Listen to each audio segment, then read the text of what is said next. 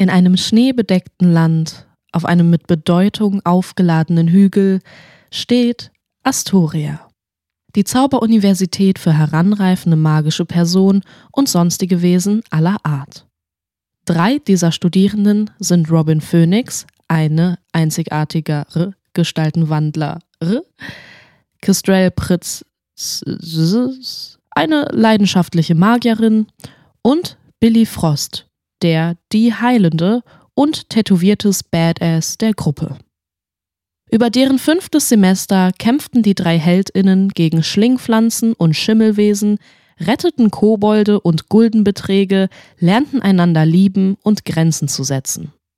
Auch wenn noch manche Dinge unausgesprochen zwischen ihnen schweben, ist dieses Trio dieses Jahr enger zusammengewachsen als je zuvor. Dies taten sie nicht ahnend, dass es heute, zur Wintersonnenwende, ein gigantisches Übel auf die Universität abgesehen hat. Werden die drei es schaffen, sich gegen die dunklen, harnestragenden Mächte zu behaupten, wird Robin deren neuen Kräfte endlich kontrollieren können und wird erneut ein Flyer des BDSM-Clubs auftauchen? All diese Antworten und noch viel mehr stecken in dem 24. Kapitel Der Winterball das große Finale von Robin Phoenix und der Ruf des Feuervogels. Also ich bin hyped.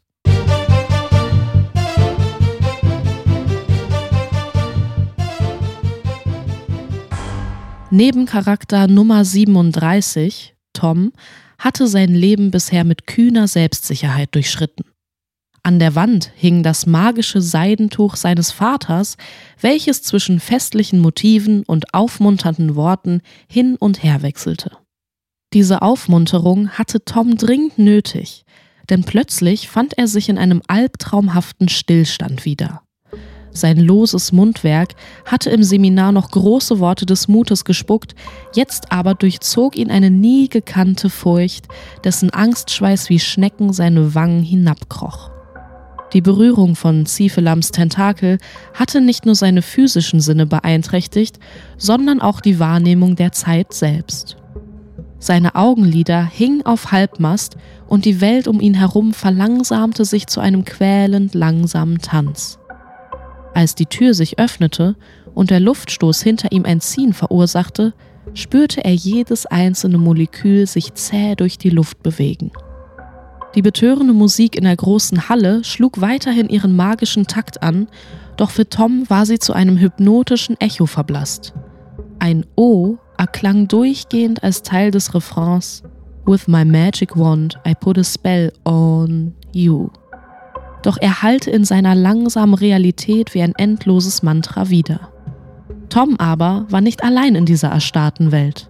Nebencharaktere 1 bis 36 beziehungsweise alle Studierenden, die sich auf dem Winterball befanden und nicht in direkter Nähe zum Turntable tanzten, schienen im Moment gefangen wie lebende Statuen. Ziphelam schritt im Harnes von Kronos durch die große Halle Astorias. Heinz, Bueno und Ziphelam fielen in der bunten Gewänderpracht der Feier nicht weiter auf. Die Mitglieder des BDSM-Turms begrüßten das Tentakelwesen aufgrund des Geschirrs sogar freundlich, bevor diese unwillentlich lernten, dass auch andere Dinge dehnbar waren, in ihrem Beispiel die Zeit. Der Harnes von Kronos verlieh Ziphelam die Fähigkeit, mit der Zeit von Organismen zu spielen, sie entweder zu verlangsamen oder rasant zu beschleunigen. Selbst die verantwortungsbewussten Dozierenden wie Frau Magnus oder Aurora tanzten versonnen und bemerkten nicht, dass sich bereits drei Viertel aller Partymäuse verlangsamt hatten. Glücklicherweise hatte Astoria Indies einen eigenen Spitzel, der mit seinem voyeuristischen Blick aufmerksam das gesamte Geschehen unter Beobachtung hatte. März waren die drei Fremden direkt fremd vorgekommen. Ungeladene Gäste waren ihm ein Dorn im Auge. Gewieft bückte er sich und verbarg sich hinter der Basiliskenbowl. Unter seinem Hemd zog er eine versteckte Pfeife hervor, die er stetig um seinen Hals getragen hatte. Merz hielt sie mit Ehrfurcht, die tiefer ging als bloße Sentimentalität.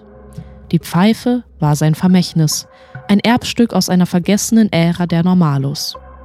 Endlich war der Moment gekommen, in welchem sie zum Einsatz kommen konnte. Er pustete hinein und versetzte die Bowl sowie alle noch nicht verlangsamten Teile der Halle in Wallung. Alarm! Alarm! Die Albtraumcrew stand bereits mitten in der Tanzfläche und Ziefelam hatte schon mit einem Tentakel ausgeholt, als das Warnsignal den versuchten Angriff aufdeckte. La Défense. Ziefelams Attacke wurde von Frau Magnus unterbunden.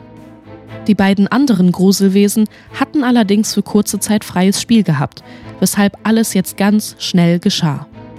Bueno flog auf Billy zu, schnappte Dem am Nacken und umschloss deren Hals. Die messerscharfen Fingernägel drohten sich ins Fleisch zu bohren. Heinz brach Stücke aus dem Marmorboden, schleuderte diese und drückte damit Herrn Allmann sowie Holly gegen die Wand. Robin reagierte überrascht, stolperte rückwärts, verfing sich in dem Kleid von Kestrel und landete mit ihrem Gesäß auf dem Boden. Day sah, wie Aurora und Frau Magnus mit Blitzen gegen das Tentakelmonster schossen. Kestrel, ängstlich zu Robin blickend, reichte Dem die Hand. Hier, sagte Kestrel und wollte Robin hochziehen, als ein Tentakel sie wegriss. Verdammt, so viele Déjà-vus, fluchte Robin. Die bedrohlichen Fingernägel des Schimmelwesens und die Tentakel der Schlingpflanzen blitzten vor deren inneren Auge auf. Robin sprang impulsiv hoch, bereit, jemanden zu retten. Doch wen? Billy oder Kestrel? Robins Augen glühten, während Day zum mehrarmigen Wesen schaute. Zitzitze. Nicht so schnell, zischte Ziefelam, während Kestrel an den glitschigen Körper des Wesens herangezogen wurde. Aurora und Frau Magnus stoppten deren Blitzangriffe. Die beiden Dozierenden und Robin waren neben ihren Liebsten die einzigen Zauberinnen, welche sich noch im normalen Tempo bewegen konnten. Ein beklemmendes Gefühl der Ungewissheit ergriff sie. Niemand ahnte, welches Ereignis sich als nächstes entfalten würde. Are you ready? Mit Abspielen dieses markanten Samples wurde klar, dass DJ Ghost wohl eher nicht die Durchsicht für die Situation gehabt hatte. Wie intensiv er sich beim Mixen auf die Musik konzentrierte, überraschte sogar Ziefelam für einen flüchtigen Moment, bis ein Tentakel am Ziefelams über den Turntable fegte und DJ Ghost genau im Moment des Plattentausches an der Brust traf. Der Untote fror ebenfalls in seiner Bewegung ein, weshalb die gewählte EP nur noch Millimeter für Millimeter in der Luft zu schweben schien. Aurora ließ langsam ihren Zauberstab sinken. Frau Magnus nahm dies im Augenwinkel wahr und wurde nervös. Aurora wirkte, als würde sie das Tentakelwesen wiedererkennen. Auch die Körperhaltung der Rektorin entspannte sich. Robin und Kestrel konnten die Zweifel in Frau Magnus Blick ablesen. Schützend drehte Kirill ihren Körper Richtung Robin. Schon gut, Kirill. Versuchte Aurora sie zu beruhigen und fuhr fort, ohne den Blick von Ziefelam abzuwenden. Das Wesen ist nicht wegen euch gekommen. Es ist wegen mir hier. Nicht wahr? Ziefelam? Die Pupillen Ziefelams schienen versteinert, unfähig, bittere Erinnerung und den Schmerz zu verbergen, der in ihn ruhte. In dieser düsteren, schockgefrorenen Melancholie erwuchs allmählich ein Sturm der Wut. Interessant, dass du dich kaum verändert hast. Du denkst immer noch, alles drehe sich um dich. Dabei bin ich für die Studierenden hier, für die Macht der Magie. Ziefelam zwinkerte Robin zu. Cringe, dachte sich Robin. Du weißt doch, wir könnten hier so viel mehr erreichen, holte Ziefelam aus.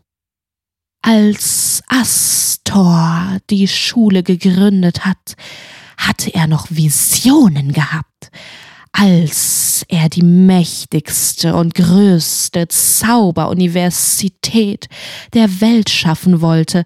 Und jetzt schau, was daraus geworden ist.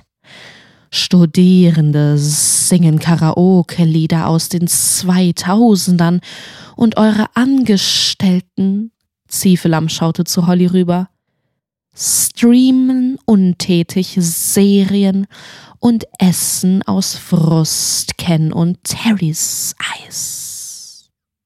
Frau Magnus wagte einen kurzen Blick zu Holly. Day erwiderte ihn traurig und schaute peinlich berührt auf einen Eisfleck auf deren Anzug. Kirill begriff, dass sie Holly schon lange nicht mehr nach deren emotionalen Befindlichkeiten gefragt hatte und schämte sich. Astor war ein Idealist, entgegnete Aurora. Er hatte die Universität hauptsächlich gegründet, weil er nicht wusste, was er mit seinem übermäßigen Reichtum anfangen sollte. Wie du richtig anmerkst, genoss Astoria zur Zeit der Gründung und bestimmt die ersten 37 Jahre eine gewisse Prestige. Es gab zahlreiche Möglichkeiten zur Bildung, die scheinbar mühelos durch seinen Wohlstand finanziert wurden. Bedauerlicherweise reichte sein Erbe jedoch lange nicht bis in die heutige Zeit. Es wurden andere Wege erforderlich, die Seminare und das Lehrpersonal zu finanzieren. Die Universität musste mit Unterstützung des Ministeriums verstaatlicht werden, sonst wäre sie zugrunde gegangen. Der entscheidende Vorteil bestand darin, dass nicht nur eine privilegierte Elite von Zauberinnen, sondern Wesen aller Art die Möglichkeit hatten, an der Universität zu studieren. bla bla bla, antwortete Bueno und übte dabei noch mehr Druck auf Billys Hals aus.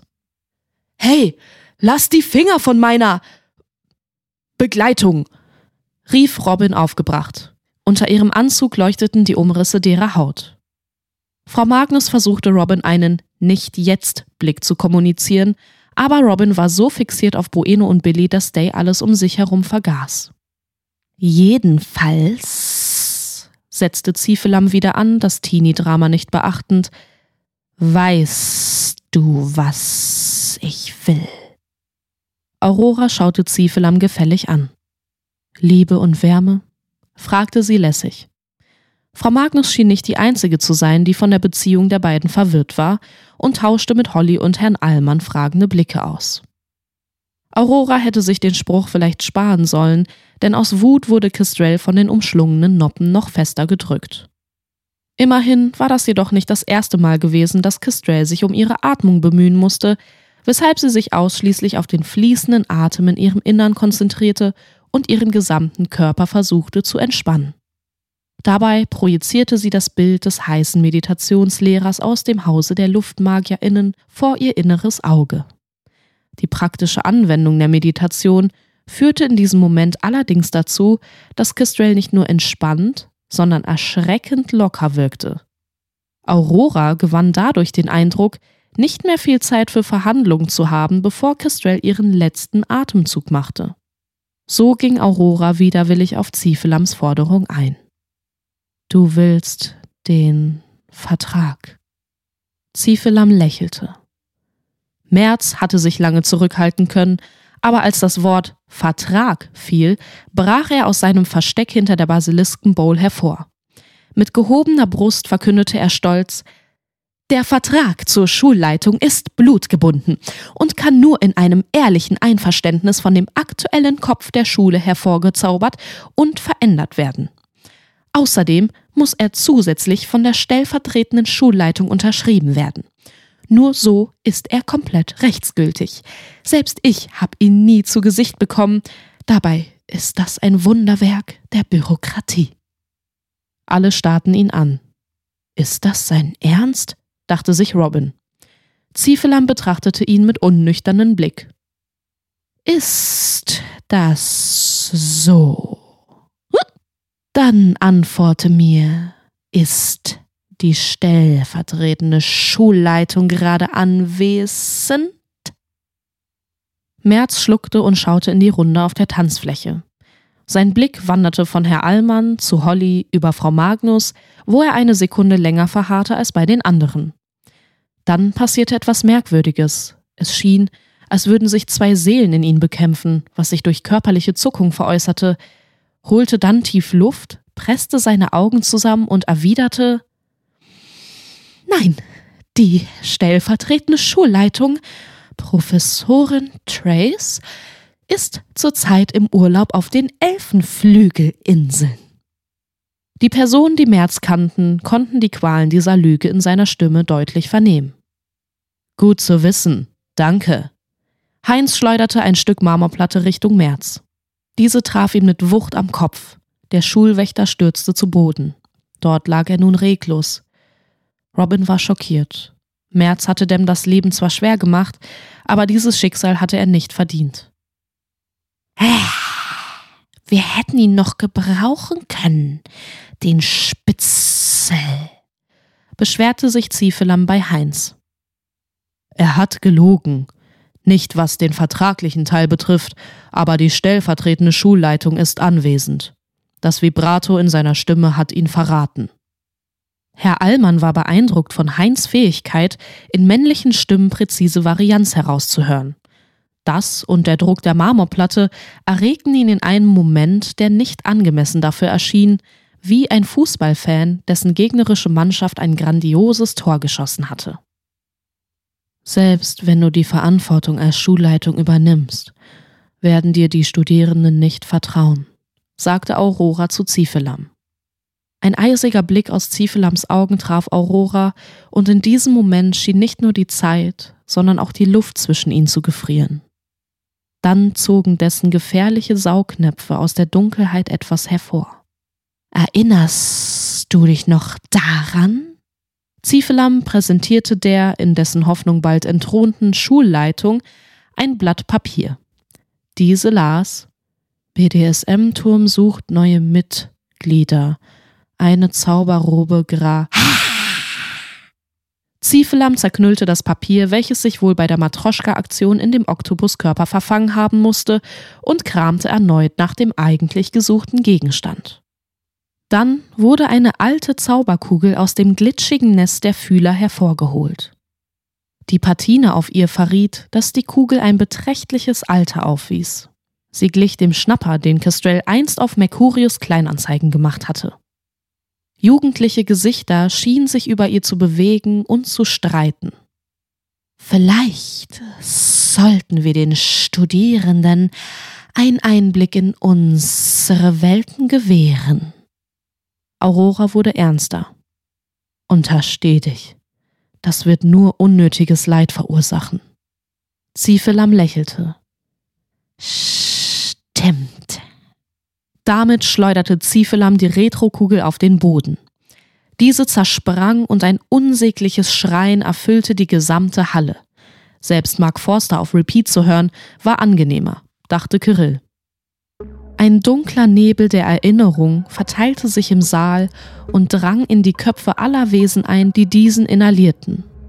Robin, Billy, Kestrel, Aurora, Holly, Kirill, Herbert, Tom, alle erlebten, dachten und sahen Szenen wie in einem verzerrten Traum, der dennoch Fetzen der Wahrheit enthielt.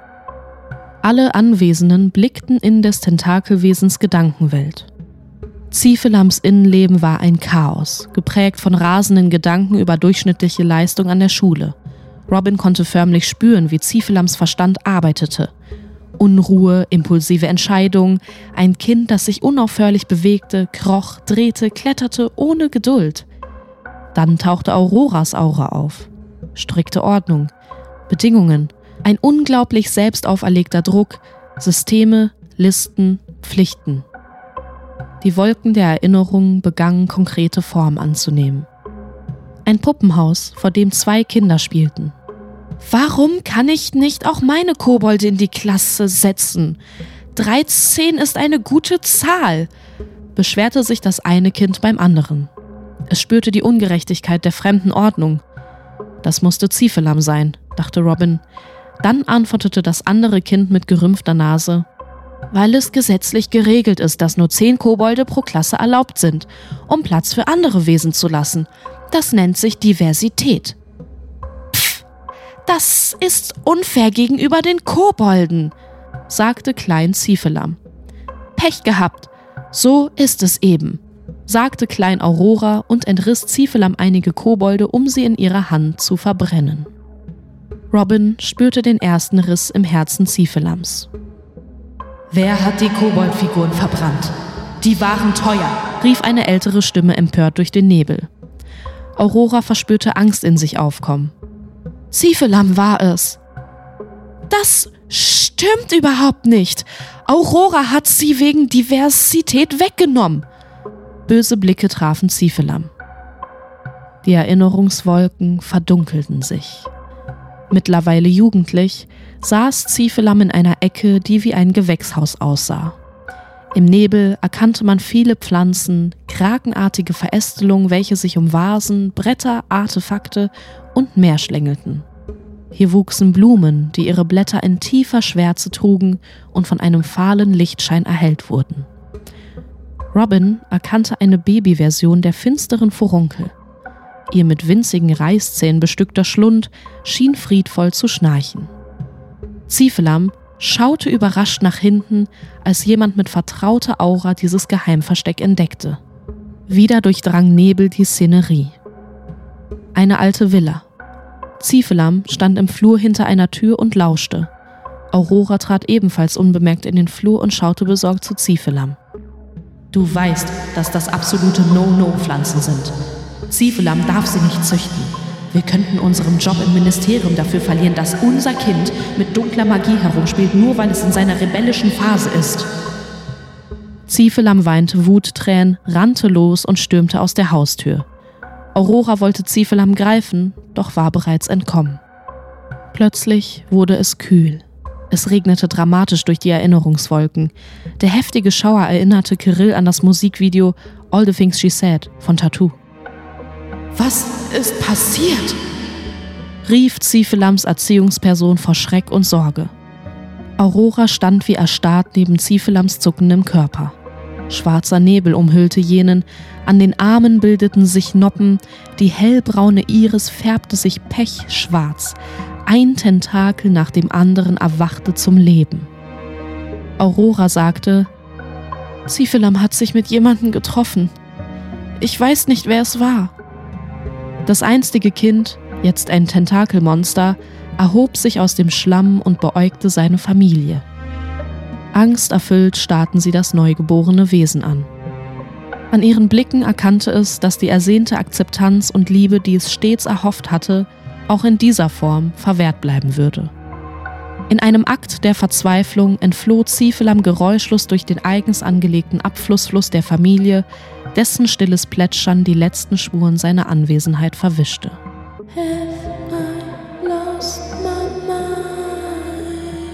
Erklang es als finale Melodie der Vergangenheit. Der Nebel der Erinnerung lichtete sich. Ugh. atmete Robin schwer aus. Day fühlte sich, als hätte sie zu viele Arthouse-Filme hintereinander geschaut. Du und unsere Eltern haben es mir bewiesen. Vertrauen ist eine Illusion, sagte Ziefelam. Kontrolle und Ordnung, wie du es schon immer gepredigt hast, Schwesterherz, sind der Schlüssel zum Erfolg, nicht wahr? Und mit dem Hannes von Kronos werde ich die Studierenden gefügig machen. Wobei bei einigen von ihnen auch schon der erste Zweifel gesät worden ist. Nicht wahr? Ziefelam hob Kestrel vor sich und fixierte sie mit Glubschaugenblick. Du bist lost. Du weißt nicht, wohin mit dir. Alle wollen nur dein Blut und Robin erzählt dir nichts mehr. Aber fürs gerettet werden bist du gut genug. Z Z Xavier-Komplex. Nervig, oder? Ich jedoch sehe deine Stärke, dein Verstand, deinen Mut. Du kannst so viel mehr erreichen, wenn du es nur zulässt.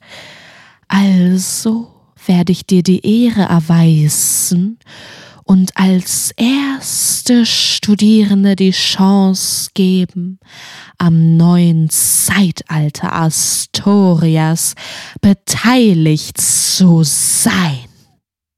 Ziefelam holte mit einem Tentakel aus und stach mit diesem in Kistrels Herz. Nein! Ein verzweifelter Schrei entfuhr Robins Lippen, als Day mit rasender Geschwindigkeit zu Kistrell rannte. Doch bevor Day ihr Ziel erreichte, erhob sich eine Marmorplatte aus dem Boden und formte eine undurchdringliche Wand, gegen die Robin mit voller Wucht prallte. Heinz hatte Robin gestoppt. Durch die schlangenartigen Tentakel Ziphelams zirkulierte nun dunkle Magie. Wie schwarze Tinte drang sie in Kestrels Venen. Vollgesogen mit dieser finsteren Essenz sank Kestrel schwer auf den Boden. Ihr Körper begann zu zucken wie in den Wolken der Erinnerung. lachte Bueno auf schaurige Weise und schnitt dabei gefährlich tief in Billys Hals. Heinz drückte Holly und Herrn Allmann noch fester gegen die Wand. Ein Gefühl von grenzenloser Macht breitete sich in Kestrels Körper aus. Sie fühlte sich wie ein VIP in einer Welt voller VIPs. Alle restliche Vernunft wurde vernebelt. Hätte sie drei Herzen, würde das bedeuten, noch intensiver lieben zu können. Und Tentakel waren in der Tat äußerst nützlich, gerade beim Einkaufen und Brauen von Tränken. Und die Vielfalt an Möglichkeiten beim Techtelmechtel brachte Kestrel in Nostalgie an vergangene Hentais, die sie einst verfolgt hatte. Nein, ich darf mich dieses Mal nicht von meinem Verlangen leiten, kämpfte sie innerlich gegen ihre Begierden an. Doch es war bereits zu spät. Ihre Augen verdunkelten sich, Farben entwichen, die Umgebung wurde verschwommen, die Dunkelheit verschlang Kistrels Seele.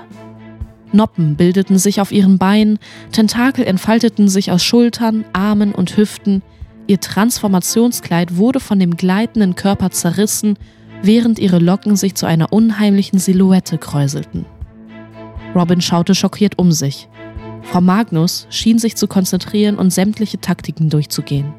Ihre Blicke kreuzten sich. Frau Magnus dachte an die zahlreichen Stückchen Schokolade, die Robin gegessen hatte, die Fortschritte bei der Seelenmagierin und das gemeinsame Training. Sie versuchte Robin telepathisch Vertrauen und eine Art Aufforderung zu kommunizieren. Robin jedoch war nicht in der Lage, die nonverbale Kommunikation zu dekodieren. Day war verwirrt von den sich überstürzenden Ereignissen.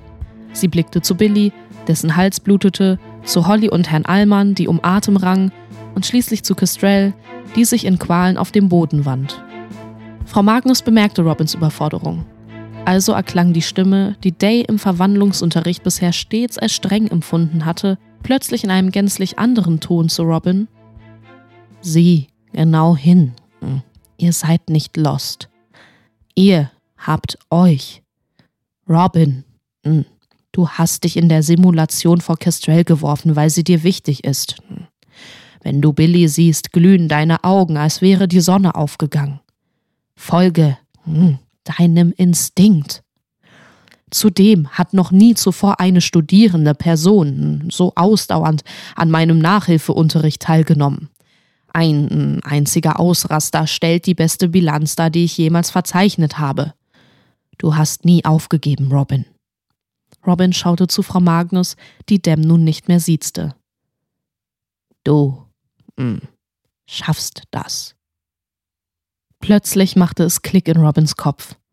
Es waren gar nicht Frau Magnus Worte gewesen, die Robin hören musste. Wie merkwürdig, wenn Worte einen weiterhelfen, die gar nicht gehört werden mussten, aber anscheinend ja doch gehört werden mussten. Wie wenn Robin nach ihrem Zauberstab suchte, dann eine Person um Hilfe fragte, wo er sein könnte und der Stab in genau jenem Moment vor den eigenen Augen wiederfand. Day brauchte keine unrealistischen Motivationsaffirmationen, die Day täglich über ihre Zauberkugel aufrief. Robin begriff, dass es schon immer Menschen gab, die an Dem und ihre Fähigkeiten glaubten. Kestrel, die Vertrauen in Dem hatte, eine No-No-Pflanze zu töten. Billy, welcher davon ausging, dass Robin gut küssen konnte.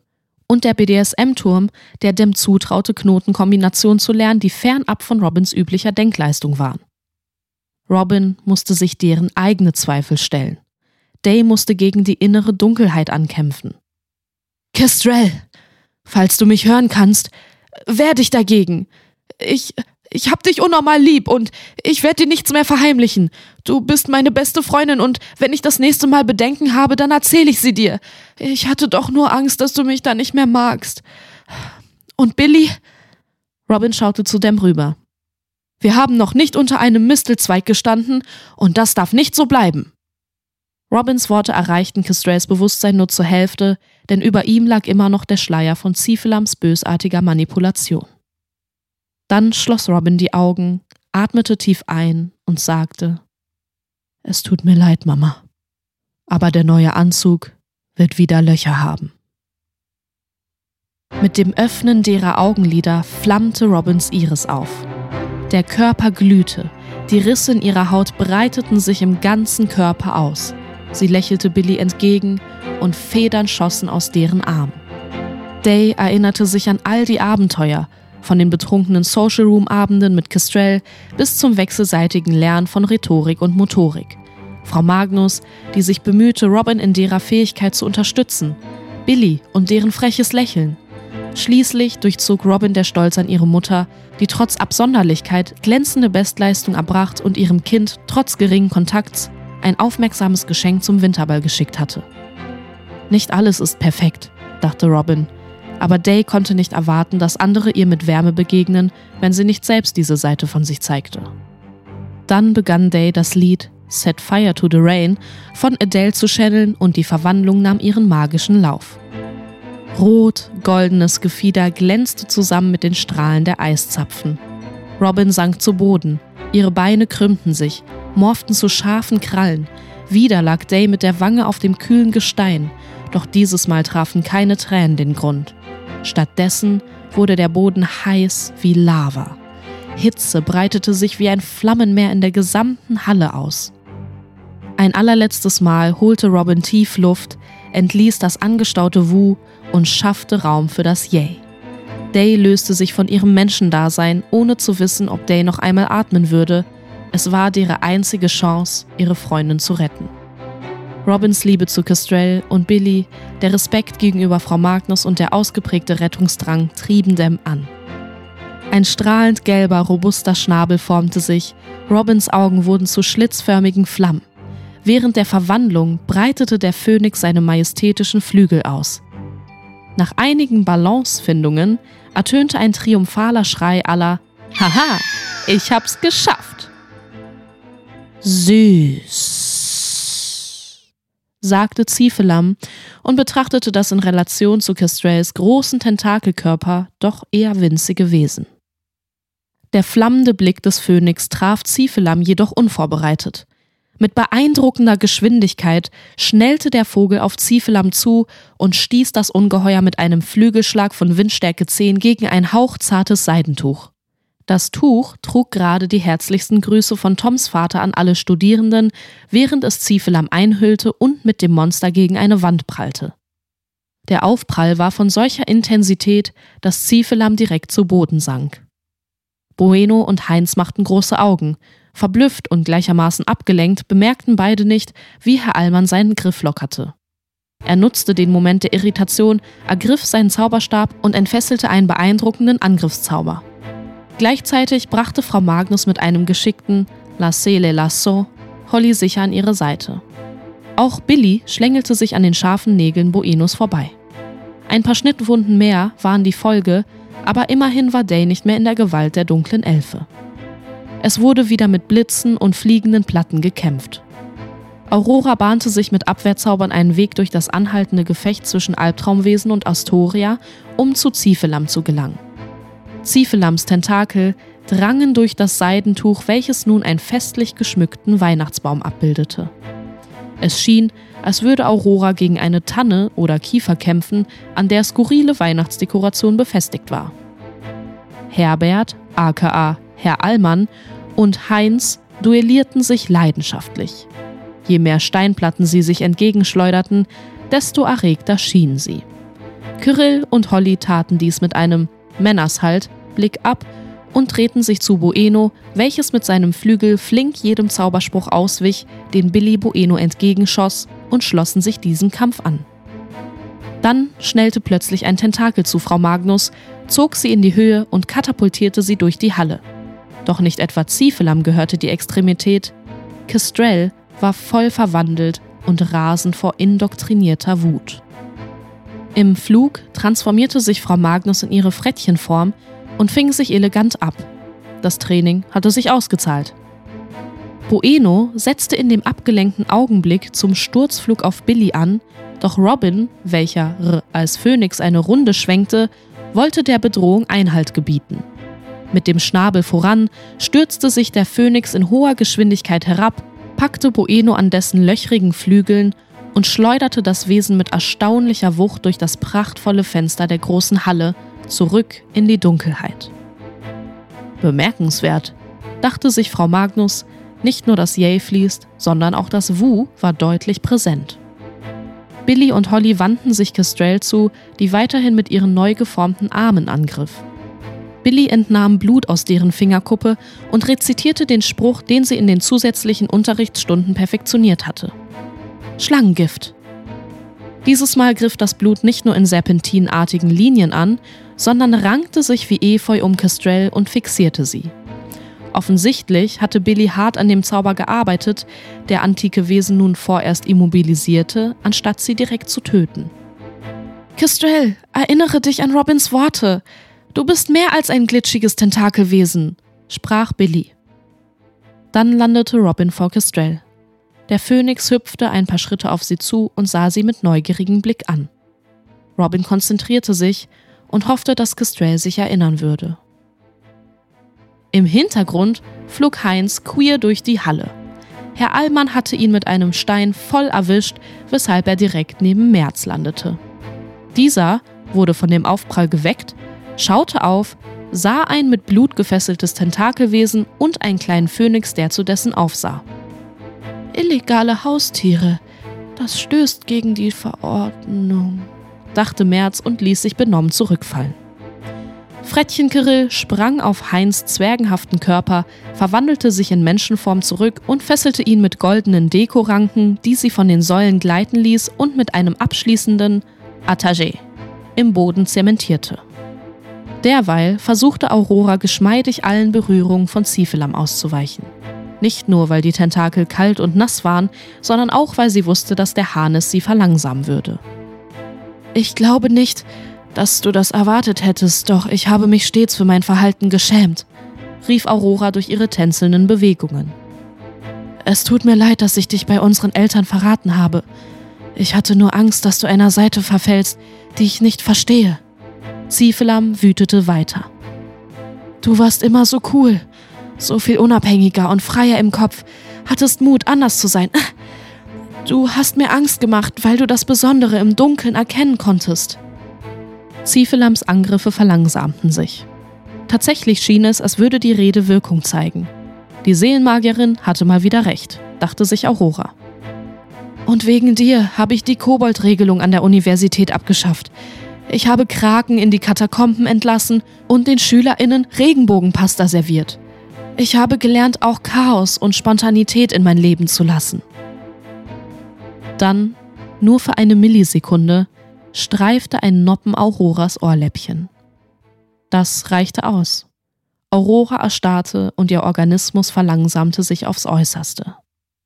Ziefelam schöpfte Atem und sah hinter der Schwester, wie die Situation sich drastisch verändert hatte. Wenn ihr wollt, dass sie überlebt, tritt jetzt die aktuelle stellvertretende Schulleitung zu mir, sagte Ziefelam, die Aurora nun von allen Seiten mit Fühlern bedrohte. Alle Blicke richteten sich auf Ziefelam und Aurora. Holly schaute besorgt zu Kirill. Dieser erwiderte deren Blick. Dann fasste sie sich und ging auf die Geschwister zu. Ziefelam lächelte. Es ist vorbei, Aurora. Zauber mir den Vertrag hervor. Eine Träne kullerte in Zeitlupe über die Wange Auroras. Ein Pergament materialisierte und entrollte sich vor ihr. Merzbewusstloser Körper zuckte instinktiv vor Erregung. Ziefelam zapfte aus Auroras Unterarm Blut und schmierte es auf den Vertrag. Dann unterzeichnete es selbst mit pechschwarzem Blut. Jetzt fehlte nur noch Frau Magnus. Bevor diese jedoch besiegt zu dem Pergament gelangen konnte, erfüllte ein grausames Heulen den Raum. Kestrel hatte sich mit gewaltiger Kraft aus dem Blutzauber Billys befreien können und kämpfte endlich gegen den Einfluss ihrer Manipulation an. Sie fegte den Turntable von DJ Ghost, die Flava-Vinylplatten und mehrere LED-Kerzen hinfort. In ihr tobte der Sturm einer zerrissenen Seele. Robin breitete die Flügel aus und flog auf Kestrel zu. Der Vogel versuchte sie zu greifen, doch Kestrels Fühler stießen Dem energisch von sich weg. In einer eleganten Wendung flog Robin erneut auf sie zu. Wieder wurde Robin vom Tentakel getroffen. Dann ein weiterer Versuch.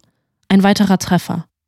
Der Phönix flog immer wieder durch das schattenartige Gewirr, versuchte durchzudringen, wie ein Lichtstrahl, der sich den Weg durch Wolken bahnte. Doch diese Wolken wehrten sich. Robin gab aber nicht auf. Day spürte, dass Kestrel mit inneren Dämonen rang. Noch ein Versuch. Im Sturzflug wich Robin aus zielte präzise auf Kestrels Brust und krallte sich schließlich in ihren Herzen fest.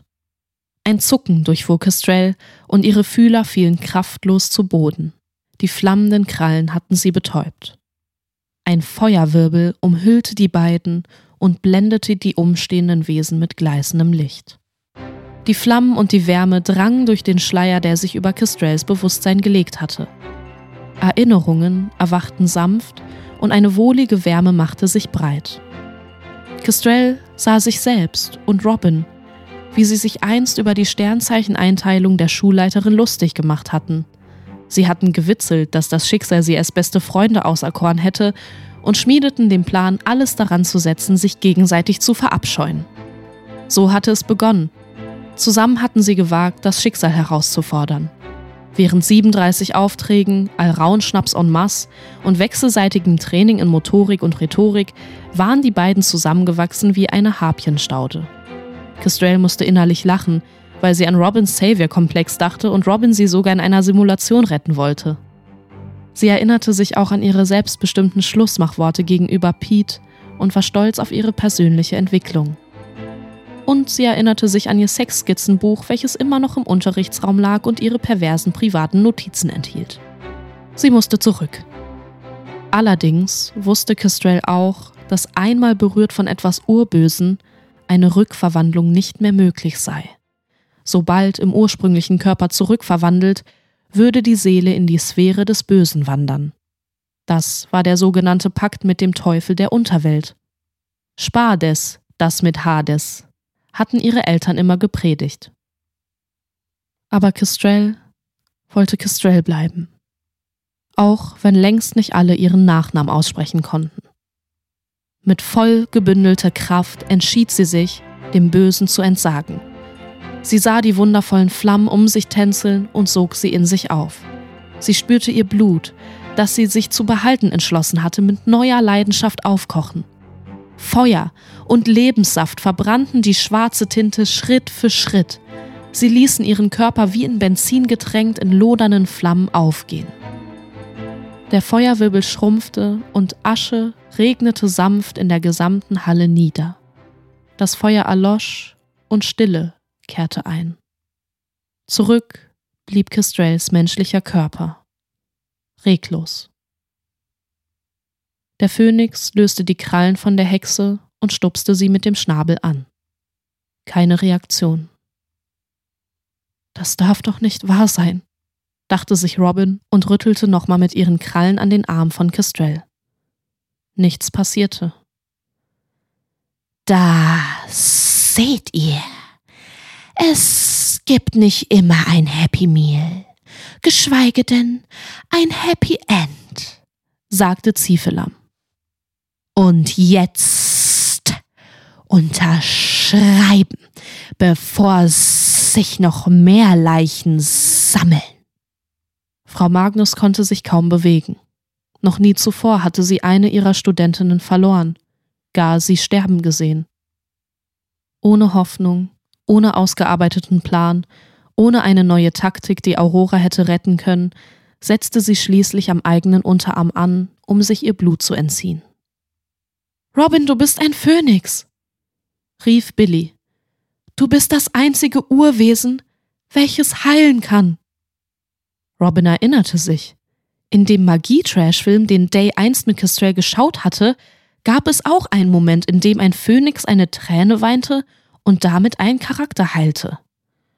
Doch Robin konnte nicht auf Kommando weinen. Den Schauspielkurs hatte Day im ersten Semester direkt wieder abgewählt, weil Day sich auf dem Weg zur Bühne immer verlaufen hatte.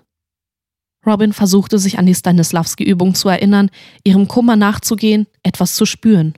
Doch es geschah nichts. Robin war nicht den Tränen nahe, sondern wieder einmal einfach nur wütend. Wütend auf Ziefelam, auf sich selbst, dass Day nicht früher gehandelt hatte, aber auch sauer auf Kestrel, dass sie überhaupt die Dunkelheit in sich gelassen hatte. Aus diesem Gefühl heraus schlug Robin mit einem impulsiven, trotzigen Reflex mit einem Flügel voll in Kestrels Gesicht. Schockiert von der eigenen Handlung schwang der Phönix seine Flügel vor den Schnabel. Hups, da ist mir wohl eine entwischt. Erschöpft verwandelte sich Robin zurück in deren Menschenform. Frustriert schaute sie auf Kestrel herab. Die Flammen des Flügels hatten auf Kestrels Wange eine Schürfwunde hinterlassen. Es war vorbei. Sie hatten verloren. Und jetzt hatte Robin auch noch Halluzinationen. Denn als Day Kestrels Gesicht betrachtete, fing die Wunde an zu glühen, wie die Risse in Robins Haut. Robin schüttelte verwundert ihr aschebesetztes Haupt. Doch tatsächlich, eine Feuerflut breitete sich in Kestrels Körper aus. Er heilte sich. Der versehentliche Schlag hatte anscheinend die gleiche Wirkung wie Phönix-Tränen in dem magischen Trashfilm gehabt. Die Prellungen von Pete an Kestrels Unterarm verschwanden, die Schürfwunde verschloss sich zu einer feuerroten Narbe und Kestrels Brust hob sich. Sie atmete wieder und richtete sich rufend auf. Ich bin fucking Kestrel Pretzelsis und ich lasse mich und meine Freunde niemals im Stich. Nein! schrie Ziefelam und holte aus, um Kirills Lebenssaft endlich unter den Vertrag zu setzen. Doch Kirill ließ ihr Blut geschickt in den Mund eines stillstehenden Vampirs fliegen. Sieh doch, du kannst dich noch gegen die Dunkelheit entscheiden, sagte Aurora. Ziefelam drehte sich überrascht zu Aurora. Was? Wie? schrie das Monster aufgebracht. Alle Studierenden erwachten aus der Starre, bewegten sich wieder frei von der Zeitkontrolle. Die Schallplatte von DJ Ghost landete auf dem Turntable und der nächste Song fing an zu spielen. Ziefelam hatte es nicht bemerkt, aber während des Kampfes mit Aurora hatte die Schulleiterin unbemerkt kleine Schnitte in das Ledergeschirr gezaubert, die nun aufleuchteten und das Sternbild eines Löwen abbildeten. Die Kraft der Raubkatze zerriss die Garnitur, Nieten ploppten zur Seite und es fiel zu Boden. Robin half Kestrel auf. Zusammen mit Billy richteten sie ihre Zauberstäbe auf Ziefelam. Aurora fragte Ziefelam ein letztes Mal. Also, was ist deine Entscheidung? Ziefelam jedoch, zerfressen von Wut, Trotz und dem Unwillen in Zukunft Hoffnung zu sehen, attackierte alles in unmittelbarer Umgebung. Robin schaute Kestrel und Billy an. Die drei nickten sich zu, sogen sich etwas Blut aus ihren Fingerkuppen und riefen dann gleichzeitig Vernichten!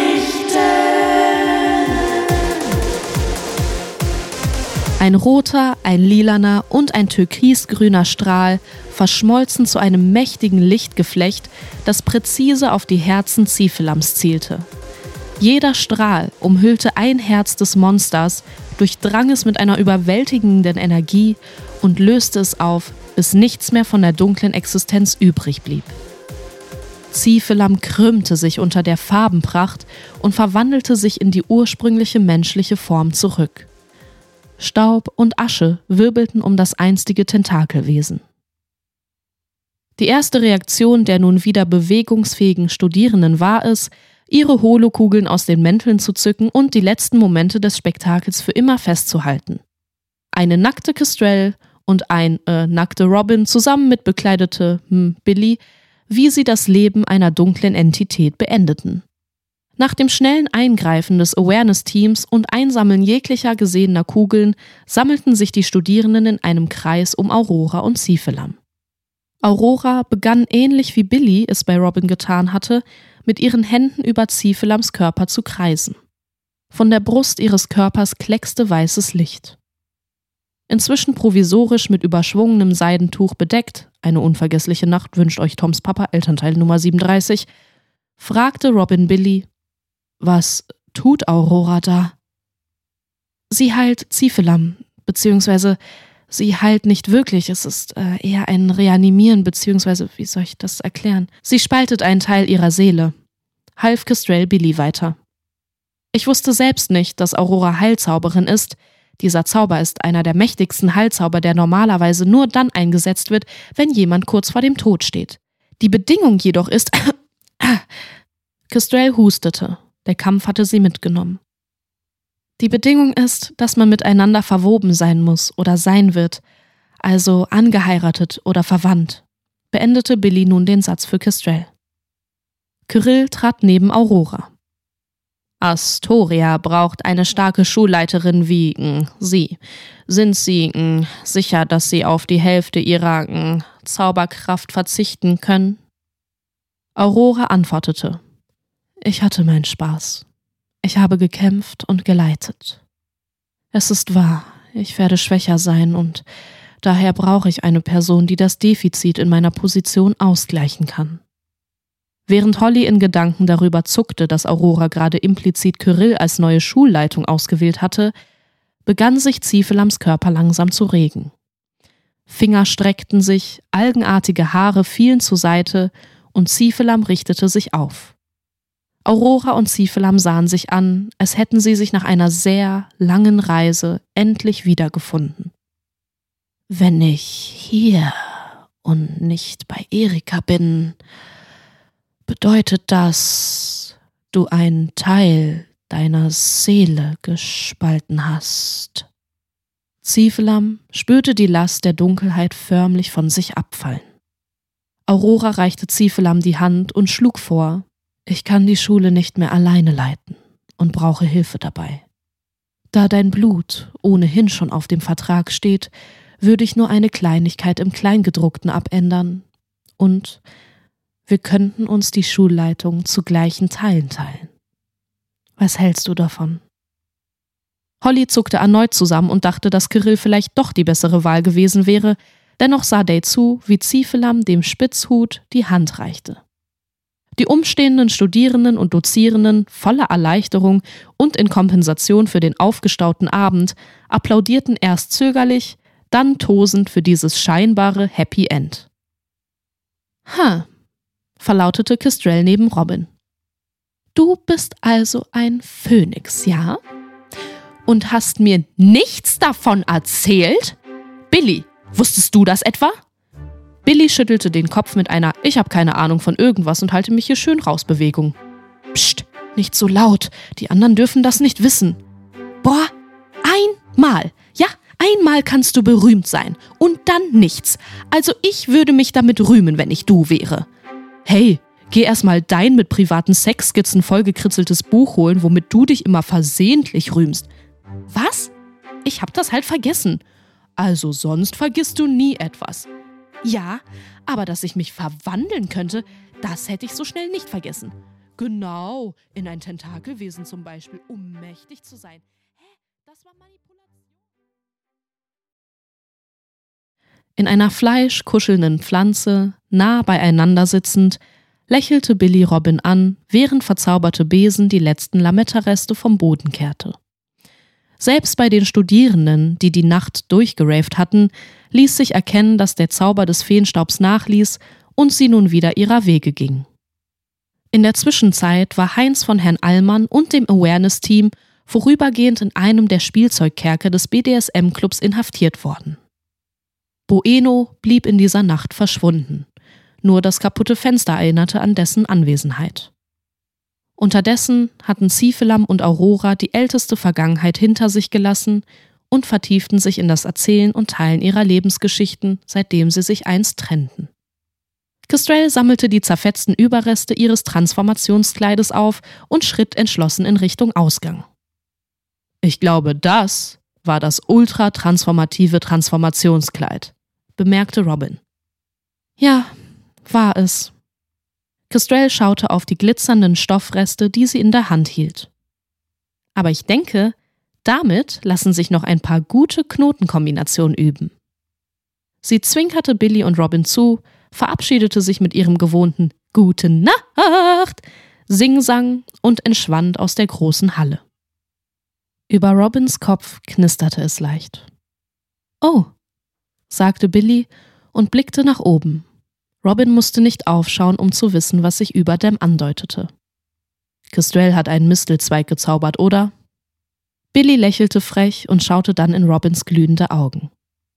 Sanft legte Robin ihre Hand an Billys Nacken, fuhr durch die farbwandelnden Haare und lehnte sich in einen leidenschaftlichen Kuss.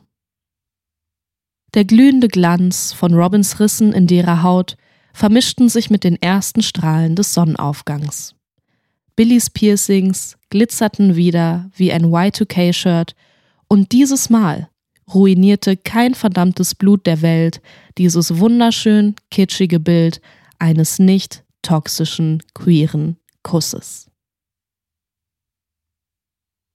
Und das ohne Liebestrank, sagte Holly zu Kirill, als Day deren Kopf an Kirills Schultern legte. Für dich hm, werde ich nie einen brauchen müssen, sagte Kirill charmant und wandte ihre Stirn an Hollys. Und mh, hm, es tut mir leid, dass ich dir in letzter Zeit so wenig Aufmerksamkeit geschenkt habe.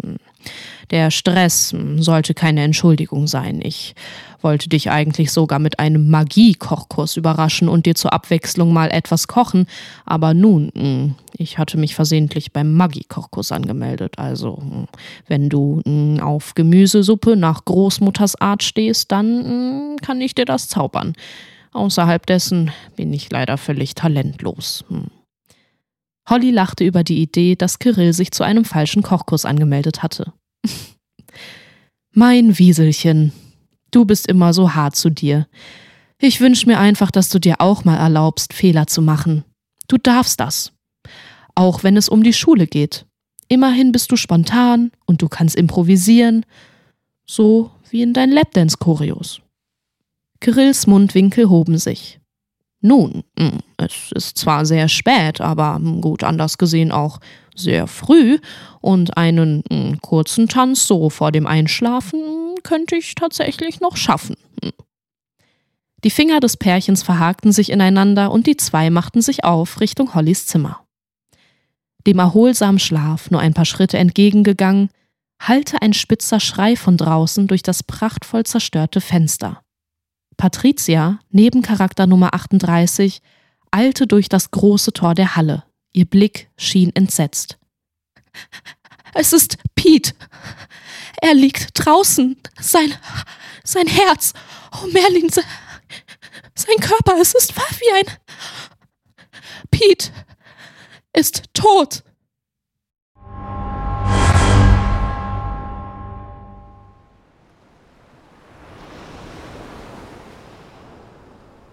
Das Mondlicht glitzerte auf den sanften Wellen, die das Schiff durch die endlosen Weiten des Ozeans trugen. Die Luft war erfüllt von salzigem Duft und dem fernen Rauschen der Brandung.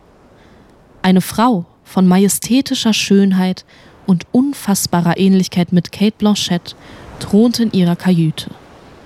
Der Blick dieser düsteren Königin, so kalt wie der eisige Wind, schweifte über die Karten, die auf dem Tisch vor ihr ausgebreitet lagen. Das Schlagen von löchrigen Flügeln kündigte die Ankunft eines mysteriösen Besuchers an. Die Kabinentür schwang auf und ein Schatten flog in den Raum.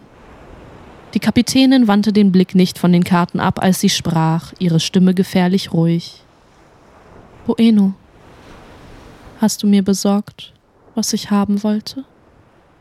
Selbst Bueno zögerte einen Moment in Ehrfurcht, bevor es das Ergebnis des Auftrages auf einen Holztisch ablegte. Ein Gegenstand, aufgeladen mit der Energie von 13 Kobolden und das Herz eines blutgesättigten Vampirs. Ein Lächeln, so scharf wie eine Piratenklinge, spielte sich um die Lippen der Frau. Gut gemacht, Bueno. Hier. Sie warf dem Wesen ein flossenartiges Etwas entgegen, Bueno schnappte das Fleisch mit dessen Reißzähnen und biss sich fest. Mmh, freute sich Bueno Reste einer Selkie. und kaute genüsslich auf ihm herum. Die Kapitänin stand langsam auf, ihre Augen fixierten die dunkle Elfe. Sag meiner Frauschaft, dass wir Anker lichten und Segel hissen. Es ist soweit. Wir setzen Kurs auf die Insel der Sirenen.